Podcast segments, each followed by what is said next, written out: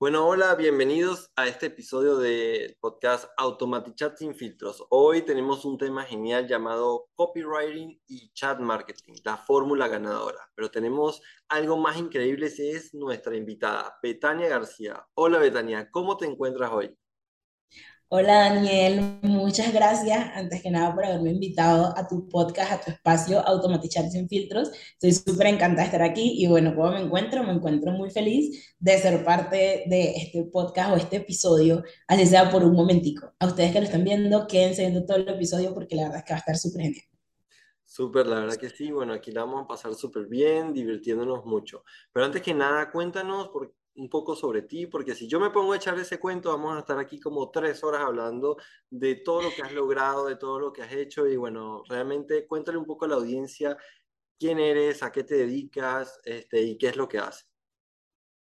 Bueno, a ver, eh, habría muchas cosas que decir, pero para hacerles el cuento corto, mi nombre es Betania García, eh, soy venezolana, tengo 24 años, en este momento estoy viviendo en Colombia, en la ciudad de Medellín, y me dedico al marketing digital en general, aunque más específicamente en el área de lanzamientos digitales, lanzamientos de infoproductos y todo eso. Pero mi fuerte o a lo que me estoy, en lo que me estoy enfocando, mejor dicho, hace como un año o dos, pero de lleno, es el copywriting. No comencé, pero ya obviamente cuando te cuente más, más a fondo, más adelante en el podcast, no comencé hace un año, comencé a escribir hace muchísimo tiempo, pero cuando me lo tomé muy en serio y me comencé a dedicar solamente al copy dentro del marketing, eh, fue hace como un año y medio o dos más o menos, y he participado en lanzamientos, gracias a Dios, súper grandes, estoy participando en varios proyectos que realmente para mí son muy importantes, como trabajar con Daniel, que ha sido súper chévere también, entonces pues nada, eso es un poquito de mí. Me encanta el marketing, me encanta el copy, me di cuenta que podía unir las dos cosas y aparte de eso, vivir de eso y llevarte también un mensaje a muchísima gente que quiere hacerlo, entonces, ¿por qué no? Oye, qué importante, sobre todo eso de, de, poder impactar a muchas personas con un mensaje, con una visión, con una idea, pues, y la verdad que, que bueno, eso lo vamos a, lo vamos a ir desarrollando en, el, en, el, en todo el podcast. Hoy en día, Betania, ¿cómo ves qué es el copywriting, que seguramente no es como lo veías cuando, antes, pero cómo lo ves hoy, o sea, cómo lo podrías definir realmente para que nuestra audiencia lo pueda entender. Pues bueno, en términos más técnicos, el copywriting es utilizar palabras para vender, o sea, eh, hacer textos persuasivos que vendan. Sin embargo, yo creo que va a ir un poco más allá porque no es solamente persuasivo, sino que sea creativo, que sea entretenido, que sea dinámico, que las personas cuando estén leyendo algo no solamente estén diciendo, bueno, listo, aquí me están persuadiendo para yo comprar, sino que más bien es algo que realmente llama la atención. Eh, es una forma de entregar valor a través de la escritura que te sirve, obviamente, para llegar a un medio que es vender un producto. Claro está que siempre que hacemos un copy nos enfocamos en que convierta, pero también tiene distintas etapas y no todo es solo vender, vender, vender. Entonces, por eso no me quiero quedar solamente en la definición de textos persuasivos que vendan, porque el copy lo utilizas desde el principio de una estrategia cuando tu objetivo principal no es vender, sino que estás siendo creativo, estás siendo dinámico, estás siendo entretenido, estás educando incluso a las personas dentro de un área específico para luego poder llevarlos a una conversión. Súper, y claro que sí, este, realmente hoy en día estamos, bueno, se dice que siempre estamos vendiendo, pero yo diría que siempre queremos una conversión, porque en parte queremos lograr ir a comer esa, no sé, esa comida que nos gusta, o queremos salir con, con la persona que, que, nos gusta, o que queremos compartir un rato, y todo eso se necesita un poco de persuasión. Y cuéntanos un poco de Tania, cuando, ¿cuándo fue que tú te encontraste con este maravilloso mundo del copywriting? O sea, que tú empezaste a descubrirlo, ¿cómo fue esa historia? Bueno, esa historia realmente se divide en varios pedazos porque yo escribo, eh, por decirlo así, me gustaba escribir desde muy pequeña, o sea, ni siquiera puedo recordar cuándo fue la primera vez que me di cuenta que me gustaba escribir desde muy niña, decía que quería estudiar, que quería estudiar escritura o que quería escribir muchos libros cuando estuviese grande, cosas así. Entonces, eso es algo que me ha acompañado toda la vida. Luego, por ahí alrededor de 2017, 2018, estando yo en la universidad, pero todavía estando en Venezuela, estoy en mi teléfono normal y me consigo un anuncio que decía, em, esta es la oportunidad que estás buscando para vivir de escribir, o algo así. Okay. Y en ese momento fue la primera vez que escuché la palabra copywriting. Ya yo en ese momento escribía para blogs de internet. Fue un trabajo alternativo que conseguí en Venezuela porque para nadie es un secreto, situación país, la crisis, todo el mundo estaba muy, muy mal. Me dieron un trabajo eh, remoto escribiendo blogs y me pagaban muy poquito, una miseria.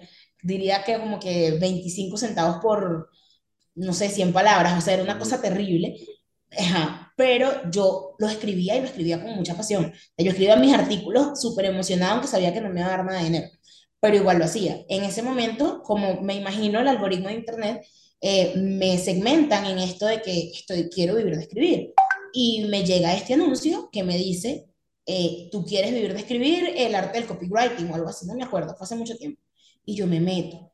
Y había un reto, era un reto de 10 días fue la primera vez que yo participé en un lanzamiento sin saberlo, porque yo era la espectadora en ese momento. Eh, era un reto de 10 días donde iba a ir haciendo tareas, se las iba a mandar a esta persona, que más adelante te va a decir quién es, y eh, yo te supone que al final tenía que comprar. Yo me di cuenta que al final tenía que comprar porque él como que no lo ocultaba, pero tampoco era como su bandera, pues. Pero como yo sí leía toda la información, de pronto en un momento fue como que yo hice la primera tarea, la segunda, y luego decía, al final de este reto vas a tener la oportunidad de ser parte de mi academia. Soy un copywriter de Javi Pastor mm. eh, y cuesta, si no me equivoco, eran 197 o 97 euros. O sea, era una cosa que si yo me, a mí me presentan y ahorita esa oportunidad, yo no lo pienso, pero en ese momento yo no sé si tú estabas en Venezuela en ese momento, 2017, 2018. Eh, yo acababa, aparte de, de, pasar una etapa muy traumática en mi vida familiar, personal, y estaba muy, muy mal económicamente, emocionalmente y todo, y fue como que, wow, yo no tengo este dinero, o sea, y me salí del reto, no lo terminé. O sea, me dio mucho dolor porque de verdad me gustó la dinámica, pero yo dije, ¿para qué me voy a quedar en esto que no voy a comprar? Y me salí y no lo terminé. Fue mi primera acercamiento con cursos digitales, con lanzamientos, y no lo supe. O sea, fue como que, wow, eso es demasiado caro para mí y no lo voy a hacer. Seguí mi vida, seguí haciendo mis cosas, eh, seguí escribiendo en ese blog como por unos meses más, luego renuncié, me harté y me fui. Y más adelante, en el 2020, fue mi acercamiento real con el marketing digital cuando compré mi primer curso. Y ya de ahí para adelante, bueno, la historia es más larga, pero eh, eso. Total. ¿Y, no, ¿Y piensas ahora que ves las cosas hacia atrás que te hubiera gustado terminar el reto, aún sabiendo que no tenías el dinero para comprarlo? Sí, o sea, lo que pasa es que la mentalidad que uno tiene eh, no es la misma. En ese momento, seguramente para mí, terminar ese reto de 10 días, hacer esas tareas y todo eso, era perder el tiempo, porque al final no iba a ser la acción que se supone que debía hacer, que era comprar el curso. Y en este momento yo diría que obviamente eso es aprendizaje, obviamente yo lo hubiese hecho, hubiese agarrado herramientas que seguramente no eran las más top porque era un lanzamiento gratuito, pero algo iba a sacar de ahí porque yo estaba en una etapa muy inicial y, y obviamente me fuese transformado de alguna forma. No iba a conseguir los 97 euros, estoy totalmente segura de que no, pero iba a ser una transformación real. Qué lástima que lo dejé hasta ahí, pero aún así lo recuerdo. O sea, nunca se me olvidó, siempre lo tuve aquí. Bueno, hoy en día este, está un cerito más a la derecha, así que ese curso está hoy en día un poco más, más elevado, pero súper bueno ese de Javi Pastor. Yo, yo pienso que también es, eh, claro, en ese momento el entender cómo tú vives de una profesión, lo que uno piensa quizás es, ah, me va a dar un trabajo. Entonces, este, claro, al momento de que tal vez no tenías el trabajo o no tenías eso seguro, eh, entonces como que te pone a dudar y decir, ah, yo tengo que invertir para, para todavía aprender algo, para todavía buscar clientes y, a veces uno no, o sea, digo, hay muchas personas que no lo ven inmediatamente, pero luego que te vas metiendo en ese mundo, este, va, lo, lo puedes ver mucho mejor. Y, y claro, pienso como dices tú, al final cada experiencia te va llevando a algo. Fíjate que eso, esa experiencia te marcó y te dio la oportunidad luego de poder entrar a otra, como a otra, a otra experiencia, pero ya con esa preparación, aunque sea mentalmente, pues, porque aunque no lo hayas terminado el, programa, ya tenías idea de que existían cursos digitales, de que, o sea, que se podía hacer, de, o sea, que, que cómo era más o menos un lanzamiento, porque ya básicamente habías entrado a uno. Entonces, digo, yo pienso que, que una de mis frases favoritas es que eh, mientras uno se mueva, todo pasa. O sea, las cosas pasan mientras uno se mueve. Si uno se queda todo estático, no, no, no suceden las cosas. Pues y realmente eso es lo, lo bonito de la vida. Así que, bueno, qué chévere que, que puedas compartir toda esa, toda esa parte.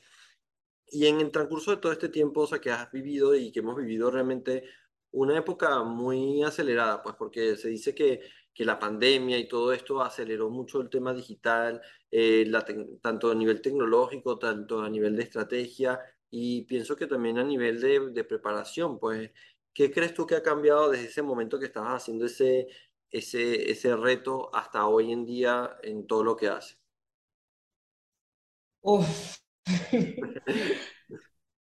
Dani es un giro de 180 completamente. O sea, parece que desde ese momento hasta aquí, o sea, imagínate, para, para que entiendas un poquito el contexto, yo no podía ni siquiera dimensionar ganar 100 dólares para mí en un mes en ese momento, con algo que yo, que yo supiera hacer, o sea, con, con una, no era comprando y vendiendo dólares, que era en ese momento eh, lo que se hacía en Venezuela más lucrativo, no, con algo de, con una habilidad, que alguien me fuese a mí a pagar 100 dólares por yo escribirle algo, yo, o sea, eso, eso no cabía en mi cabeza. No, no habían números que, que me pudieran decir, no, listo, tú vas a poder vivir de esto, tú vas a poder hacer de esto una profesión y tú vas a poder tener acercamientos brutales con gente súper talentosa como expertos, como lanzadores, como marketers, así como relacionarme con ustedes cuando fui y los conocí en Bogotá. Mejor dicho, en mi cabeza no, no cabían esas cosas. Yo estaba en un mundo bastante cuadrado, aunque no era por elección. O sea, yo, yo no era que quería estar ahí y decía, no existe nada más, no pero la realidad en ese momento era, bueno, listo, yo voy a la universidad, regreso a mi residencia, hago esto, hago aquello, y no estaba en mi cabeza aún más adelante de, no, es que esto es valioso, alguien lo paga mejor, sobre todo como te digo, yo estaba regalando súper el trabajo en ese blog de una persona que tenía clientes en ese momento, quién sabe dónde, quién sabe cuánto le pagaban, y él buscaba redactores así súper que le pagaran lo que sea, y les pagaba por, por, por 100 palabras una cosa como 25 centavos o 50 centavos, no sé, era una cosa súper super boba.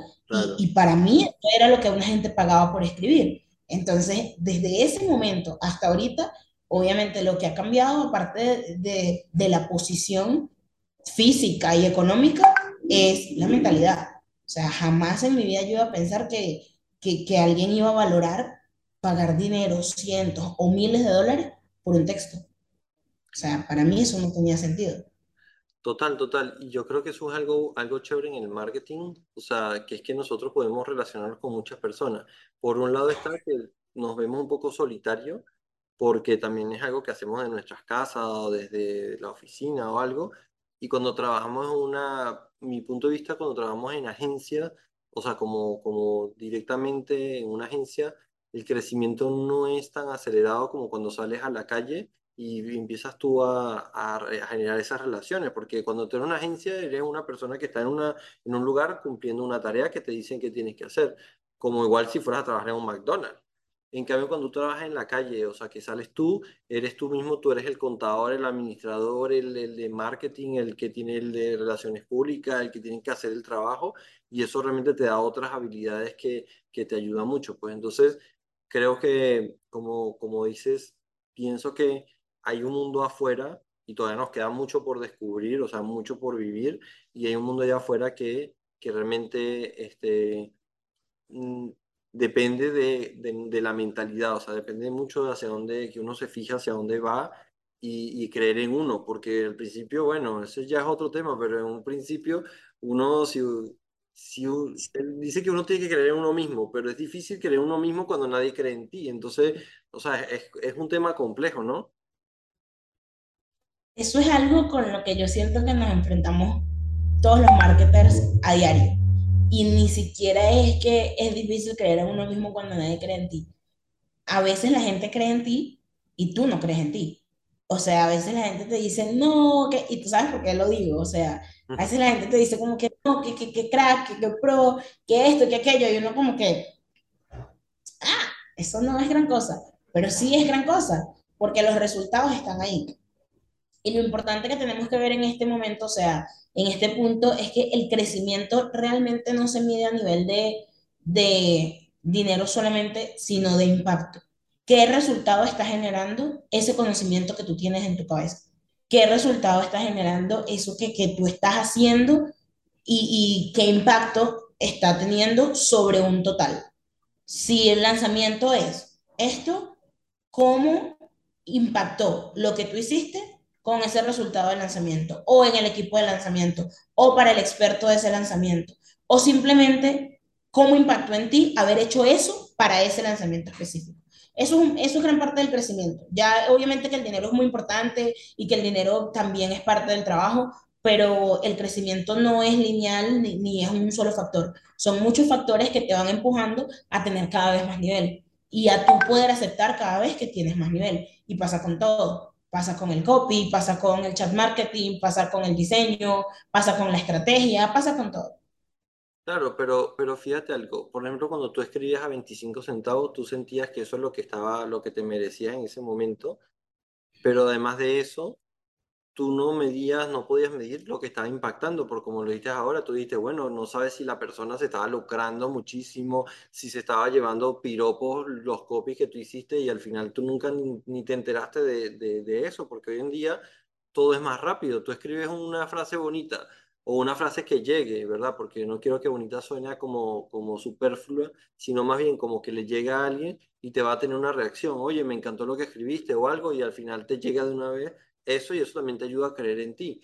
Pero en, en un momento en el que, en el, o sea, siento que incluso con la tecnología, hoy es complejo poder medir ese impacto desde tu solo punto de vista. O sea, es decir, cuando tú trabajas en lanzamientos con equipo, si el equipo no tiene todas las herramientas para medir cada uno de los esfuerzos, o por lo menos lo hacen de una manera cuantitativa, que es más difícil, o por lo menos cualitativa, que entonces tienen que tener criterios muy, muy, este, muy afinados para ello. Pues entonces, eso pienso que también sigue siendo hoy en día un reto para poder llegar a ese nivel que tú dices, o sea, de tener, de poder medir ese impacto. Y creo que hoy en día como que se va mucho solo a lo económico y no tanto a la parte de, del impacto real que ha tenido cada parte del equipo.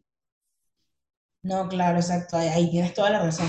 Y, y la parte que decías de que si la, si la persona se estaba llevando o no estaba llevando adulaciones por el trabajo que uno hacía, eh, si algo yo aprendí de eso es que trabajar en equipo es muy bueno, por supuesto que sí, pero en un equipo que valore lo que tú haces, Mm, en un equipo que te permita crecer y que te permita tener la remuneración que tú mereces por eso. No un equipo que obviamente esté pensando solamente en su bien propio, eh, que esté como que, ah, bueno, listo, yo me consigo a tres pelagatos que no me cobran nada, no valoro eso, sé que lo están haciendo bien y yo no lo puedo hacer mejor, pero igual no les voy a pagar nada porque era lo que estábamos en ese momento.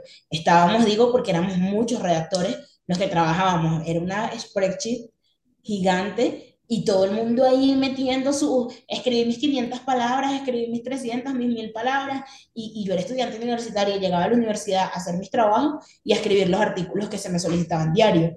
Y, y era una cosa increíble, pero obviamente eso, aunque suene terrible, también es parte del crecimiento. Yo claro. ahorita jamás volvería a aceptar eh, eh, minimizarme de esa manera.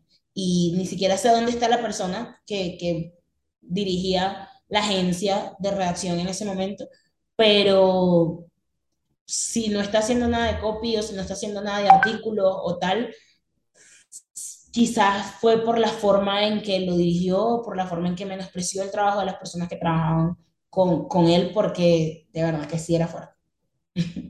No, total, total. ¿Cómo, cómo ves tú, a lo largo de todo este tiempo, o sea, ya tú has escrito para distintos canales? Cuéntanos un poco sobre esos canales por los cuales tú has escrito eh, para poder hacer llegar tu mensaje. ¿Cómo, cómo? O sea, No digamos que tu pregunta. hemos hablado de escribir, ¿verdad? O sea, del copywriting, pero el copywriting no es solamente escribir, o sea, hay personas que se especializan más en el blog, o sea, como hablar de canales de, del, del correo, existe la mensajería instantánea, o sea, cuéntanos un poco de cuáles han sido los canales que has trabajado y cuáles te han gustado más. Ok, fíjate, yo realmente eh, me enfoco, no me enfoco, eh, hago de, de, todo un poquito en ese sentido. Es decir, si hago mensajería instantánea para grupos de WhatsApp, para canal de Telegram, para email, que serían como lo instantáneo de un CPA y listo, eh, genera una acción de luego haber leído esto.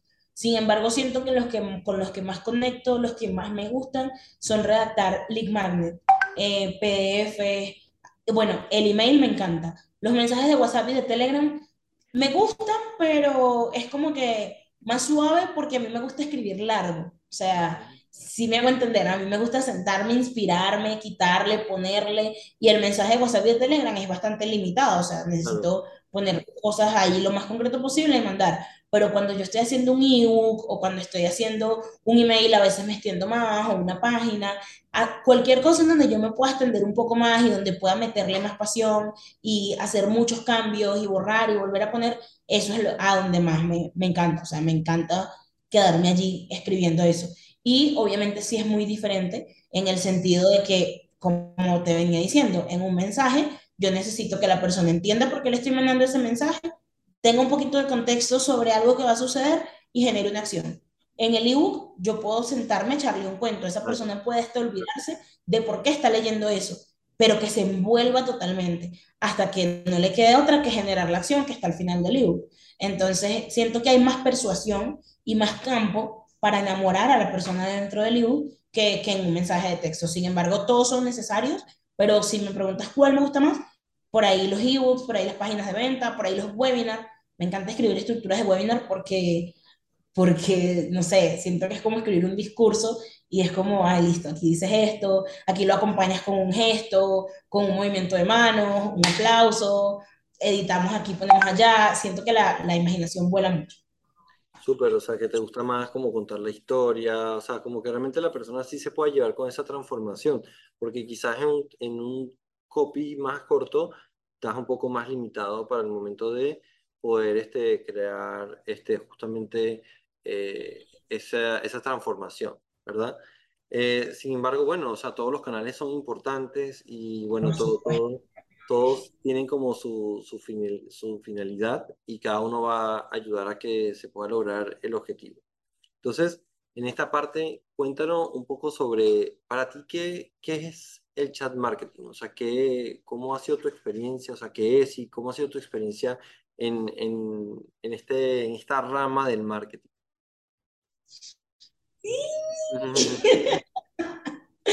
no me vas a funar, porque yo sé que tú eres el experto de chat marketing, entonces no me vas a decir, ay, qué bruta, póngale cero. No, no, no, para nada.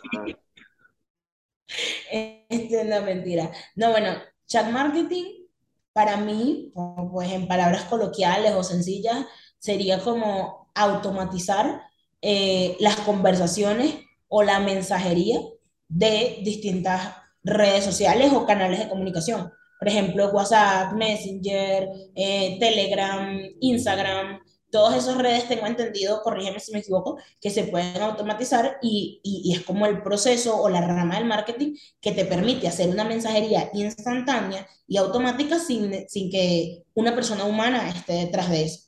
Eh, obviamente configurando flujos y todo eso, pero en teoría sería eso. Ahora, si tú tienes una explicación más pro, más brutal, no, no, te doy la palabra como diría en el colegio. Le paso la palabra a mi compañero Daniel. Yo, creo que lo que pasa es que son temas este, bastante, bastante nuevos, pero al final hacemos chat marketing, digamos que todo el tiempo, porque al final chat marketing es la estrategia para poder justamente utilizar los recursos de, de, de o los canales pues, de mensajería instantánea y sí se pueden acompañar de automatizaciones, pero realmente la estrategia es lo que hace que el chat marketing, como el email marketing, o sea, el email marketing no es solamente la, digamos, la automatización en sí de, del correo, de que viene primero, si apretó aquí, si apretó allá, sino más bien justamente el poder estar en la estrategia, en saber qué es lo que, lo que queremos que la persona o cómo queremos que le impacte al, a la persona en cada uno de los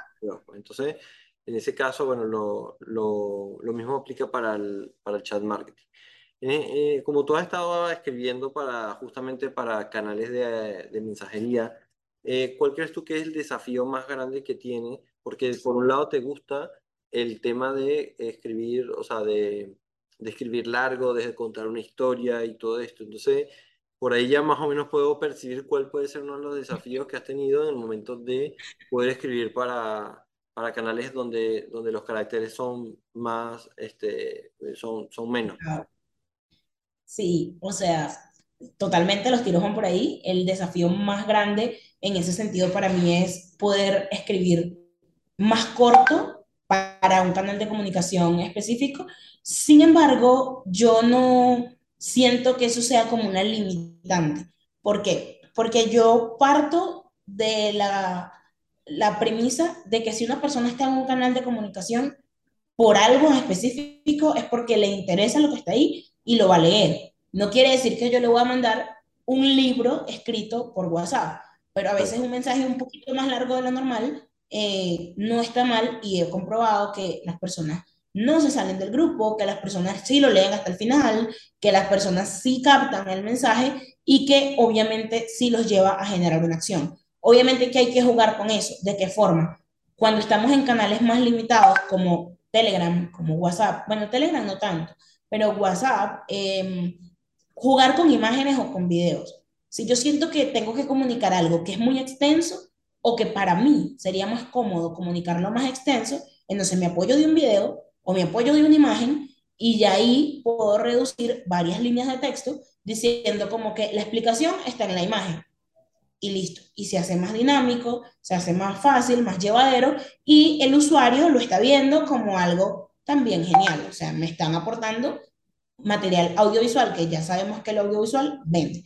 Entonces, eh, ya por esa parte, chévere. ¿Y qué, qué opinas? Porque tú sabes, en, en, digamos que las malas lenguas dicen que la gente ya no lee.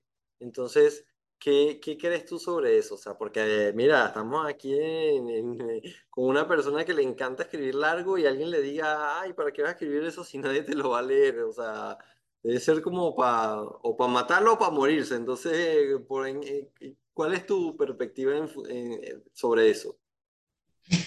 Cuando la gente me dice que, que la gente ya no lee, yo me pongo como la Rosalía. O sea, total, porque es mentira. La gente lee lo que le interesa. Y es lo mismo que te estaba diciendo ahorita. Te estaba diciendo que la gente está en un canal de comunicación por una razón. La gente está ahí porque le interesa esa información. O sea, vamos a suponer que yo traje a la gente a un, a un grupo de WhatsApp porque ellos quieren comprar una marca de maquillaje. Ok, Ay, voy a comprar un compacto. Pero entonces ellos entraron y yo les comienzo a hablar de gel para el cabello. claro, Ni que yo les ponga un texto de dos líneas, la gente se va a quedar ahí. claro, O sea, ¿qué importa que sea corto o que sea largo? Yo los traje para que ellos compraran maquillaje y les estoy vendiendo gel para el cabello. No claro, tiene ningún sentido, se van a ir. Ahora, si yo les traje para que ellos participaran en un lanzamiento de eh, ejercicio, por ejemplo, es un reto fitness, y ellos entran y yo les digo, las pautas para participar en el reto son, número uno, tal, número dos, tal, número tres. ¿Tú crees que la persona realmente quiere participar en el reto y va a decir, cuatro pautas? No vale, yo no voy a leer eso. Anda a mostrarle eso a tu abuela. No, eso no tiene sentido. O sea, la idea es mostrar la información coherente, ya por, por esa parte. Ahora, es largo, hazlo divertido. Es largo, resúmelo, por supuesto que sí. Hay muchas palabras en el diccionario, tenemos la ventaja de hablar español, eh, hay muchos sinónimos, hay muchas cosas que nos pueden ayudar y también tenemos los emojis que pueden hacer de repente, exacto, tú, tú, tú le haces como acompañamiento visual y lo haces más divertido un texto si le pones emojis. Yo no puedo mandar un mensaje sin emoji, no puedo. total. Sí, O porque final sea, comunicamos hoy en día emociones y, y, y si ya los videos de por sí son los que están en la, en, o sea, conectan más con las personas justamente porque hay sonidos, hay imágenes, hay movimiento. Entonces el emoji es como el texto, bueno, como dice, texto enriquecido, o sea, un texto que le, le da más contexto al, a lo que quieres comunicar, pues. Exacto. Entonces, es como que, bueno, si yo de repente quiero ahorrarme palabras, no voy a escribir, léelo aquí abajo, sino que voy a poner una flecha A manito. o dos flechas que me hacen entender que es que yo tengo que seguir leyendo hacia abajo. Entonces, esas cosas que me hacen más dinámico el texto y que me lo hacen más simple, pero entendible, es lo que hace que sea enriquecedor para la persona. Que si es largo, que si es corto, la persona es quien lo va a juzgar. Realmente no todo puede ser largo y no todo puede ser corto. Si, por ejemplo, si yo solamente estoy poniendo, chicas, que tengan un feliz domingo, nos vemos mañana en la primera clase, ¿para qué me voy a poner a extenderme a decir, ojalá que hoy sea el día en que la bendición del Señor, me disculpan los que no son religiosos, este, ojalá que toque el Espíritu Santo y tal, porque el domingo es el día de... Claro, No, ¿para qué? O sea, tampoco nos excedamos, no es que como que yo escribo largo, todos los mensajes tienen que ser largos, no, pero hay unos que son necesarios para explicar, sobre todo por la claridad que necesita un lanzamiento. O imagínate tú, Daniel, yo no sé si a ti te ha pasado, pero estar en un lanzamiento en donde tú no entiendas qué es lo que está pasando es terrible. claro. Y que una persona simplemente no, no te explique como que mm, tienes que ir a, a la tercera clase porque ahí es donde vamos a hacer la oferta, la gente no entiende la importancia. Y por mandar un mensaje corto, hay gente que dice, va a pasar algo importante en la tercera clase y no explica qué. Y Claro, entonces no no, es... la motivación necesaria para ir, pues. Y de eso me lleva a un punto muy, muy importante, y es que, ¿cómo consideras tú? O sea, el mundo ha cambiado, y yo creo que las personas hoy en día quieren participar mucho más de lo que hacían antes. De hecho, si te, si te empie- si empiezas a revisar cómo era la televisión antes, me acuerdo que había publicidad donde te ponían, compre ya, compre ahora, se acaba en una hora, no sé qué, y era más puro FOMO, FOMO, FOMO, y te mostraban un producto, y eso eran lanzamientos realmente. Pero hoy en día las personas quieren participar más, porque en ese momento era, miras la televisión, si crees que te, te llamó, te activó el FOMO, la compra, que te iban a dar dos por uno, no sé qué, agarrabas el teléfono y llamabas y ponías tu tarjeta y comprabas. Pero hoy en día las personas quieren participar más. Entonces, ¿cómo crees tú que el copy juega este, eh, o sea, entra dentro del papel en el que comunica, pero también está allí en la disposición de recibir lo que las personas están dispuestas a, a hablar o a preguntar o a comentar para luego también co- continuar con una conversación, más allá de solo un mensaje este, de un solo canal. pues. sí, mira, yo creo que eso es absolutamente necesario en cualquier proceso de venta que el cliente se siente escuchado. ¿Por qué? Sobre todo en, este, en esta época en donde hay tanta competencia allá afuera. Sea lo que sea que tú vendas, hay más personas vendiéndolo. Y si tú no escuchas a tu cliente y el cliente nada más se siente como que recibe un mensaje, compra, compra, compra, compra, y yo le digo, mira, pero es que a mí me gustaría tal, y tú sigues, compra, compra, compra, compra, yo voy y le compro a otro que me escuche. Entonces, siempre hay que generar esa dinámica o esa cercanía de no estar inalcanzable para tu público. Claro, Y, y el hecho de no estar inalcanzable es lo que les hacía a ellos decir, bueno, listo, esta persona me está ofreciendo algo, pero aparte de que él va a tener una retribución monetaria porque el cliente lo sabe, el cliente sabe que tú vas a ganar dinero en el momento que él te compre, sabe que también le vas a solucionar un problema y comunicarle que le vas a solucionar un problema. ¿Y cuál es la manera de hacerlo? Pues a, tra a través del copywriting. No es solamente utilizar gatillos mentales de que se acaba hoy, se acaba mañana. Los gatillos mentales funcionan perfectamente. El que les diga que no es mentira. Los gatillos, todos caemos en gatillos mentales. Yo he caído en FOMO. A mí Daniel me vendió un curso con FOMO, durísimo. Él dice que no, pero yo siendo copy, ¿cómo FOMO es? Entonces, los gatillos mentales funcionan perfecto, pero ¿qué pasa? Entender a tu público funciona mucho más que cualquier gatillo mental. Hay personas que no utilizan gatillos mentales de escasez, de descuentos, de tal, pero simplemente se sientan a entender cuál es la necesidad que tienes tú y cómo yo te la puedo resolver. Y entonces ahí te van tocando dolores, pero dolores reales. No es que tú te vas a sentar a escribir. ¿Qué, qué dolor puede tener una persona que quiere hacer ejercicio? No ha podido de peso. No tiene motivación para pararse a hacer ejercicio. No tal, tú escribes tu lista. Y entonces después en la clase la gente te está diciendo, ay no, mi verdadero problema es que me duelen tanto las rodillas que no me puedo flexionar. Ay, mi problema es que no tengo ropa para ir al gym. No, mi problema es que nadie me apoya. Y tú sigues diciendo, seguramente es que no tienes motivación para hacer ejercicio. O sea, ya ahí fallaste como copy, fallaste como experto, fallaste como lanzador, fallaste como todo, porque no estás escuchando a tu público. Más bien tienes que decirle, no importa si te duelen las rodillas, porque este ejercicio tiene menos impacto que uno que te van a poner a hacer en el gym. Yo te voy a decir cuál variación te sirve para que no te lastimen las rodillas y para que también logres el objetivo. Entonces la persona va a decir, listo, me escucharon, yo compro aquí. Y utilizas copy, utilizas gatillo mental. Y que de hecho todo eso nos lleva a que a veces ni siquiera somos conscientes de eso, porque tal vez el dolor de, de rodilla ni siquiera lo relacionamos en el momento en que estamos haciendo el ejercicio o algo. O sea, eh, eso es muy profundo porque la manera de hablar eh, va a impactar en, esas personas, pues. Y, realmente eh, puede hacer el cambio en el momento de que la persona quiera o se sienta conectada, pues, con el producto o servicio que se está ofreciendo.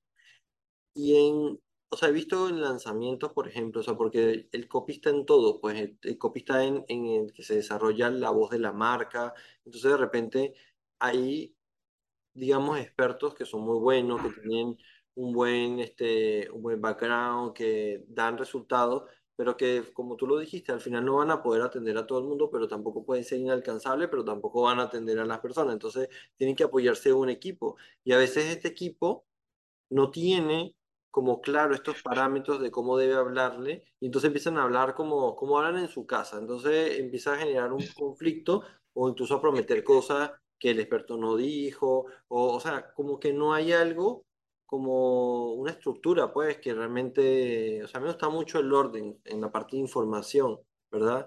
Entonces, creo que eh, eh, el copy influye mucho en la manera en cómo van a comunicar, no solo desde, desde lo que más se ve, sino que eso se extiende a las personas, a todo el resto del proceso, el que vende, el que, el que incluso la postventa, porque a veces hasta se olvidan de eso, dicen, oye, usted compró, ahí, ahí me, me quedó una muy, muy impactante, y fue una vez que alguien ofreció algo y dijo, y las personas preguntaban que no tenían computadora, y él decía, no, lo puede hacer del celular, del celular, y o sea, era imposible hacerlo del celular, y después entonces tenía las personas atrás y eran personas tal vez adultas, personas que no contaban con una computadora y generaban un, problema. Entonces a veces por vender, por un lado se saltan algunas cosas y por el otro no comunican a su equipo interno lo que, lo que pueda realmente funcionar para afuera. ¿Cómo, ¿Cómo crees tú que eso podría mejorar o cómo se puede manejar? Mira, es que ahí, ahí lo que tú dijiste están implícitas dos cosas. Uno, los valores de la marca. O sea, la persona tiene que saber a quién no le vamos a vender el producto y eso es respetable a fin. O sea, mi equipo o, el equipo de un experto no puede venderle mi producto. Eh, o sea, va a sonar, no, no, no voy a dar ese ejemplo porque va a ser muy extraño, pero Fue el único ejemplo que, me llegó a la cabeza y no lo voy a dar porque yo sé que es automatización sin filtro, pero va a ser muy raro. Ajá. Pero bueno, vamos a decir, mi producto es eh, para asados de carne. Y yo solamente por vender le voy a vender a un vegano. Claro. Y le digo, tranquilo, métete ahí, que al final vamos a enseñar a hacer carnes veganas. y entonces el vegano va y se mete como un tonto y después pura carne de res, costillas, cerdo, este, hasta pescado, mejor dicho, todo ahí matando y el vegano sufriendo. Entonces, no es la idea. O sea, entonces, ¿qué va a pasar? Los valores de la marca tienen que ser fijos. Los valores de la marca no pueden trascender, o una venta no puede trascender a los valores. Eso tienen que dejárselo aquí, todas las personas del equipo. Y lo otro que para mí es súper importante como copy es la parte del lenguaje de la marca. El lenguaje puede ser corporativo o el lenguaje puede ser informal. O sea, y, y, no quiere decir que uno esté mal y el otro esté bien, sino que tú simplemente vas hacia la comunicación que tú le quieres expresar a tu público, el cómo tú hablas, y el cómo tu público te va a escuchar, porque la gente ya sabe que tú le vas a hablar así. Vamos a poner un ejemplo súper básico que la gente de Colombia va a entender. Estaba en Colombia, que es uno de los bancos más comunes, más, populares acá, por lo menos en Medellín, y está Nequi, que es como una función donde tú haces pago directamente de un número celular a un número celular. Nequi te envía correos y mensajes y todo de la forma más informal posible. Eh, te quedaste sin plata, yo te ayudo, te mandan caritas felices, caritas tristes, corazones rotos, no sé qué. Bancolombia, ¿qué te dice? Estimado señor Betania García, usted necesita eh, acomodar su documento por tal cosa. O sea, me habla corporativo y Nequi me habla informal. Y no quiere decir que Nequi sea una compañía menos seria que Bancolombia, de hecho, están vinculadas, pero ese es su lenguaje y su lenguaje se mantiene. Ya yo sé que cuando yo recibo un correo de Nequi es así. ¿Qué va a pasar cuando yo recibo un correo formal de Nequi? Voy a creer que es una estafa. No sentirme conectada con eso. Lo mismo puede pasar con un experto si yo sé cómo habla una persona, si yo sé cómo se expresa, si yo sé cómo me vende y de repente me comienzan a hablar de una forma extraña, no voy a, no voy a creer que es una estafa si es que me está hablando de su equipo, pero va a decir como que, mira, esto no tiene coherencia, No o sea, esto no es lo que quiero, esto, esto, y eso es, desconecto. Y en el momento que tu público desconecta de la forma en que tú estás hablando, lo perdiste. O sea, que alguien se desconecte de la dinámica, volverlo a conectar es lo más difícil. ¿Por qué? Porque ya no le interesa, porque se puede volver hater. En, en internet la gente se vuelve hater en cinco segundos. Claro. O sea, los tienes ahí perdidos. Y, y no, aman la marca. O sea, es, es eso, es entender el lenguaje de comunicación que tienes y, y respetarlo. Así como Netflix. Yo no sé si tú has visto que Netflix pone memes, Netflix se responde comentarios. Los community de Netflix son lo máximo. Y yo sé que son miles de personas respondiendo. Y todos van por el mismo tiro Claro, tienen, de comunicación. una, una misma línea de comunicación y eso es lo que, porque como dice, forma parte de la marca, los valores y, y es poder identificar. Incluso existe también este, tiendas o, tienen olores característicos justamente para hacer marketing también olfativo. Entonces, al final todo esto es muy importante y no solo a veces el branding que... que el branding no solo se compone de los colores o el logo, que es como lo que primero las personas ven, sino que hoy en día es mucho más que eso. Hasta, incluso algo que me quedó mucho fue que una marca personal tiene más fuerza porque genera opiniones, genera controversia, genera, eh, realmente impacta mucho más, mientras que a veces la marca comercial, no, como no tener alguien que, que dé la cara cuando dice algo, entonces como que eh, es un poco menos, mm, no digamos que creíble, pero sí la conexión es un poco más complicada, pues porque al final tú conectas con una persona por lo que es, por lo que dice, por, no, por lo que está haciendo, pues entonces este, esa parte hay que cuidarla muy bien eh, cuando se trabaja con equipo para poder este, extender esa comunicación al, al ¿cómo que se llama esto? Al- a los demás. Bueno, este es uno de los momentos más importantes del podcast y es una pregunta muy, pero muy personal. ¿Dónde se ve Betania en un día como hoy? Mira, hoy es 14 de septiembre en el 2023. Bueno, en un día como hoy, en el 2023, va a ser muy específico, pero hoy mi mamá está de cumpleaños y Hoy, yo no estoy con ella, porque ella está en Venezuela y yo estoy en Colombia. Entonces, espero el 14 de septiembre del 2023 o tenerla aquí conmigo o estar allá con ella. Eh, pero a nivel profesional, eh, me veo obviamente generando un impacto más grande a nivel de una comunidad propia. Actualmente yo no estoy tan enfocada en hacer marca personal, pero si es algo que me gusta, si es algo que hago de vez en cuando, pero no es una constancia y quiero tener una comunidad bastante sólida que no solamente me compren cosas porque probablemente sí venda cosas personales, pero compartir el conocimiento de una forma en que a los demás también les sirva.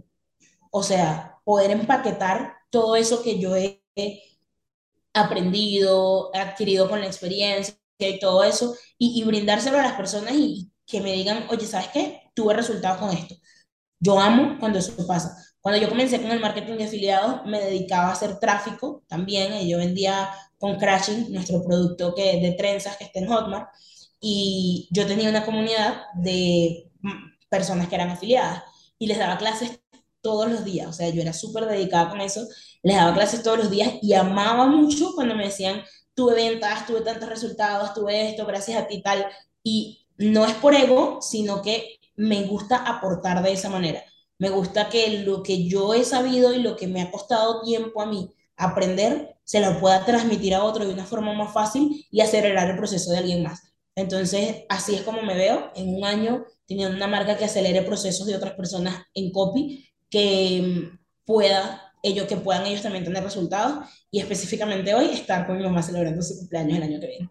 No, bueno, súper, claro que sí, seguro que va a ser así. Bueno, ojalá que sea en un lugar súper especial y que sobre todo estar juntos, pues, porque a nosotros que nos ha tocado emigrar de nuestros países, este, tiene como su lado bonito y su otro lado que es sacrificar la familia y ese tiempo que, bueno, no regresa, pero que uno tiene que aprender a invertirlo en otra, en el crecimiento personal.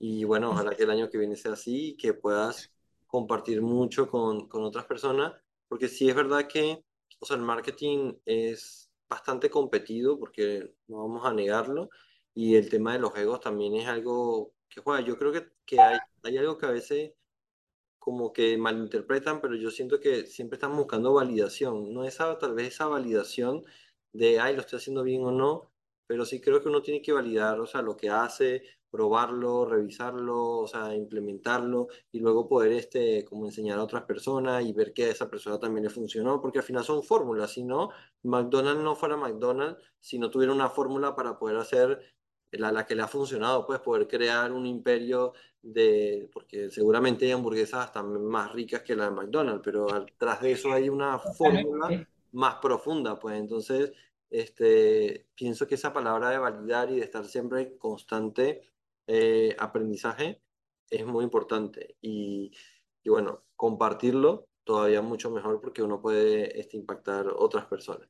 ¿Cómo, ¿Cómo ves tú, Betania, para ir cerrando el, el, podcast, cómo ves tú que primero me gustaría como que, que tres tips que tú le puedas dejar a las personas que se están iniciando en el copywriting o que quieren vivir de esta profesión, que te hayan, que tú digas, estas tres cosas las tienes que hacer sí o sí o las tienes que saber para poder que el camino sea un poco más eh, llevadero, un poco más fácil, pues porque bueno, tampoco quiero decir que todo es, eh, no sé, como ni color de rosa, ni tampoco es eh, subir el Everest, pero esto del marketing es complejo, pues no es, un camino, pues. Exacto, bueno. Tres consejos que les voy a dar a los que estén en copy y, y a todos. El primero es bastante general, no copies lo que los demás están haciendo sin tener un motivo y entender la razón del por qué lo están haciendo. Uno de los errores más grandes que yo veo en las, personas que quieren hacer copy o marketing en general es que van hacia otras personas que están haciendo esa estrategia y eso está súper bien. Eh, modelar está bien, pero cuando tú quieres traerte algo, específicamente un copy, solamente cambiarle tus palabras y ponerlo ahí, no te va a funcionar probablemente de la misma manera que a él le funcionó, porque puede ser que ese trabajo que ellos hicieron fue más profundo para su audiencia en específico. Entonces, no andar copiando cosas que hacen los demás sin saber el por qué lo hicieron y sin saber el por qué tú también deberías hacerlo. No es que, ay, esta persona en tal momento hizo esto porque, ah, listo, yo también lo tengo que hacer. No, a menos que tu estrategia vaya en ese momento, porque incluso puede ser que agarres un copy que ellos mandaron en un momento de la estrategia y tu, tu estrategia no va por ahí y tú ya vas haciendo cosas que no tienen sentido. Eso por una parte, jamás lo hagan. Otro, no se queden directamente con fórmulas de copywriting o con plantillas o con cosas así. El que les diga que si ustedes no escriben eh, acción, interés, deseo, acción, no van a convertir, esa persona realmente no ha hecho un copy que convierta porque el método, por ejemplo, de la ida o el pastor o todo eso, convierte, sí, no voy a decir que no, pero no es la única forma que convierte. Tú también puedes escribir libre y tener buenas conversiones. Entonces, no te quedes siempre en fórmulas porque encasillas la creatividad, encasillas a, a la persona, al experto, a la marca, incluso lo que veníamos hablando, a veces el lenguaje que ya tú definiste para esa marca si era una marca informal y, y ahora necesitas seguir una fórmula de ta, ta, ta, ta, puede ser que rompas la informalidad de la comunicación por estar siguiendo una fórmula. Entonces, modela, medio entiende lo que están haciendo y hazlo a tu manera. No tengas miedo de hacerlo a tu manera. Y una tercera y última, prueba. O sea, prueba lo que se te ocurra. Ah, no, es que a mí se me está ocurriendo hacer una página súper corta, pero que diga nada más estas tres cosas y, y, eso va a vender. Pruébalo. Porque es que no todo está, o sea, los procesos están bastante estandarizados en este momento, puede ser que llegues a una industria en la que ya muchas personas recorrieron el camino, pero también las ideas son súper válidas. Y tú no sabes si en eso que tú estás pensando, en eso que estás descubriendo, está la mina de oro para. Prueba un storytelling diferente, prueba un proceso de onboarding diferente, prueba un chat marketing diferente, métele más videos, quítale videos, métele más emojis, quítale. Prueba, sé creativo, que, que para leer o para escribir están los ojos. O sea, tú ahí estás normal y escribe todo lo que tú quieras y que la gente vaya y te lea. Ya, normal. Prueba sin miedo. Esas serían como mis, mis recomendaciones. Súper. Y sobre todo, sobre todo en un mundo que hoy está tan rápido y que al mismo tiempo te da chance de probar a un costo. O sea, yo me imagino y siempre me gusta poner este ejemplo cuando alguien tenía que crear una campaña para la televisión donde tenía que invertir miles o millones de dólares para estar en un, en un digamos, un programa premium y de repente, este, o sea, el nervio, el tener que investigar, o sea, todo el proceso era mucho más complejo. Hoy en día uno agarra el teléfono y dice, ay, me provocó escribir tal cosa, va, lo escribe una historia y ya tiene una reacción, ya tiene cómo probar, ya tiene cómo hacer algo. Entonces, creo que el tema de probar y dejar eso, esos miedos eh, hoy en día es mucho más fácil, porque sí es verdad que hay más competencia, pero es más fácil crecer, o sea, es más fácil poder accionar y no esperar a llegar a tener, no sé, 10 años en una profesión para tener la oportunidad de ser el que escriba un, no sé, un artículo en un periódico famoso. O sea, hoy en día lo puedes escribir, o sea, puedes hacer lo que quieras. Pues. Entonces, creo que eso es una gran oportunidad y que, bueno, todos los que nos están escuchando aprovechar porque realmente este, el momento es ahora y, y hay que moverse.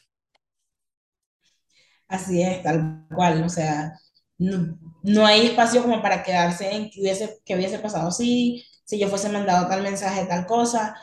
Incluso en esa probadera yo descubrí un, una cosita que ahora utilizo en todas mis, mis estrategias, del, en, en, todos los lanzamientos, en la parte del chat marketing. En un momento específico digo, es momento de enviar tal mensaje. Y ese mensaje literal funciona muy bien.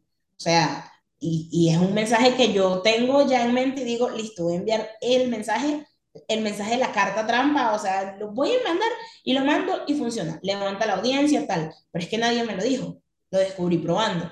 Entonces, por eso les digo, prueben, prueben, prueben, prueben lo que sea, que igual, ¿qué, qué es lo peor que puede pasar? Que la gente se salga de un canal, que la gente no te responda un mensaje, que ese día no te compren, que te compren mañana, que, o sea, al final es un, ensayo y error. Bueno, ya saben, este, todos los que nos están escuchando, escríbanle a Betania, que ya nos deja nuestras redes, sus redes, perdón, para que les dé ese mensaje ganador, ese mensaje que nos amplíe un poco más esa información. Así que, Betania, ¿dónde, ¿dónde, te pueden encontrar? Cuéntanos tus redes sociales, este, dónde pueden comunicarse contigo. Bueno, me pueden buscar en Instagram como guion bajo Betania García así súper simple. No, no me lo puse sin el guion bajo porque ya estaba ocupado. Eh, en Instagram es la red social en donde me encuentran específicamente. No tengo TikTok. No me busquen en TikTok, no tengo. no, mentira. eh, en Instagram me escriben, me siguen, si necesitan alguna ayuda de alguna parte, no, eh, no sé. De Yo salgo de este podcast a preguntarte una vez sobre ese mensaje misterioso, a ver qué, qué, qué es, lo que, qué es lo que hace. A, a, ti te lo voy a dar por haberme invitado al podcast, pero, pero no, no, de verdad, de verdad, o sea, si me quieren seguir en Instagram, me quieren mandar un mensaje, mira, sabes que te viene el podcast con Daniel, pero el mensaje tiene que empezar así, mira, sabes que te viene el podcast con Daniel, para yo decirle, mira, Daniel, me mandaste una audiencia brutal. Ustedes llegan y me dicen eso, yo voy a decir, mira, conseguí seguidores, no pero porque pro. Entonces, nada, te el Daniel y necesito que por favor me ayudes con tal cosa y yo con mucho gusto les voy a responder y todo. Entonces, me siguen, me escriben. Próximamente vamos a estar activos también en YouTube. Se pueden suscribir a mi canal, aunque van a conseguir puras cosas de marketing de afiliados. Eh, Betania García también me consiguen en YouTube como Betania García. Pero súper activa por todas partes. Claro que sí, yo sé que este año, lo que queda del año y el año que viene, va a ser este, eh, de mucho crecimiento, porque bueno, ya, ya dijiste lo que vas a estar haciendo el año que viene y bueno, tenemos que ir trabajando sobre ello. Así que nada, pues sigan a Betania, ya saben, en Instagram, en YouTube, que YouTube me encanta porque es un canal que la verdad, este, o sea, pienso que, que dura bastante tiempo el contenido, las personas van como más específico y bueno, la verdad que, que es súper bueno. Y bueno, nosotros igual, este, síganos en nuestras redes sociales, en Automatichat, eh, debajo de este, de este podcast le vamos a dar todas las descripciones para que también consigan las redes de Betania y bueno, que nos puedan escuchar entonces en el próximo episodio, eh, de, en nuestro próximo episodio de, del podcast Automatichat sin filtro. Así que bueno, yo creo que esto es, por, esto es todo por hoy. Gracias Betania de verdad por haber este, aceptado la invitación, por compartir este momento y por compartir con toda la audiencia tu experiencia, tu conocimiento y bueno, este, todo de ti. Así que nada, pues muchísimas gracias. No, gracias a ti, Daniel, por tenerme en cuenta para este proyecto, por invitarme, por el momento chévere que pasamos a estar hablando. Si de repente dejé por ahí algo de intriga con lo del mensaje, ya sabes que me puedes escribir por WhatsApp y yo veo si te respondo. No mentira, pero para mí un placer participar en este tipo de proyectos. Espero que de verdad les haya gustado, que les sirva, así sea un poquitico para lo que estén haciendo de que tenga que ver con copy en cualquier estrategia que agarren una idea, que, que, se sientan como que, wow, me abrió la mente en este sentido, y si les ayudó, si les sirvió, pues lo comentan aquí abajo. Gracias por tal cosa, me dio una idea para tal. Y muchachos, yo sé que ustedes lo van a lograr, ya sea que estén haciendo chat marketing solamente, automatizaciones, o que estén haciendo copy, o que estén haciendo cualquier otra cosa que tenga que ver con marketing. Yo sé que van a tener muy buenos resultados y que van a seguir creciendo. Así que síganse educando, sigan intentándolo y sigan participando de espacios como este porque nutren muchísimo. Super Betania, bueno, entonces nos despedimos, cuídense mucho y nos vemos en el próximo episodio. Nos vemos, chaito.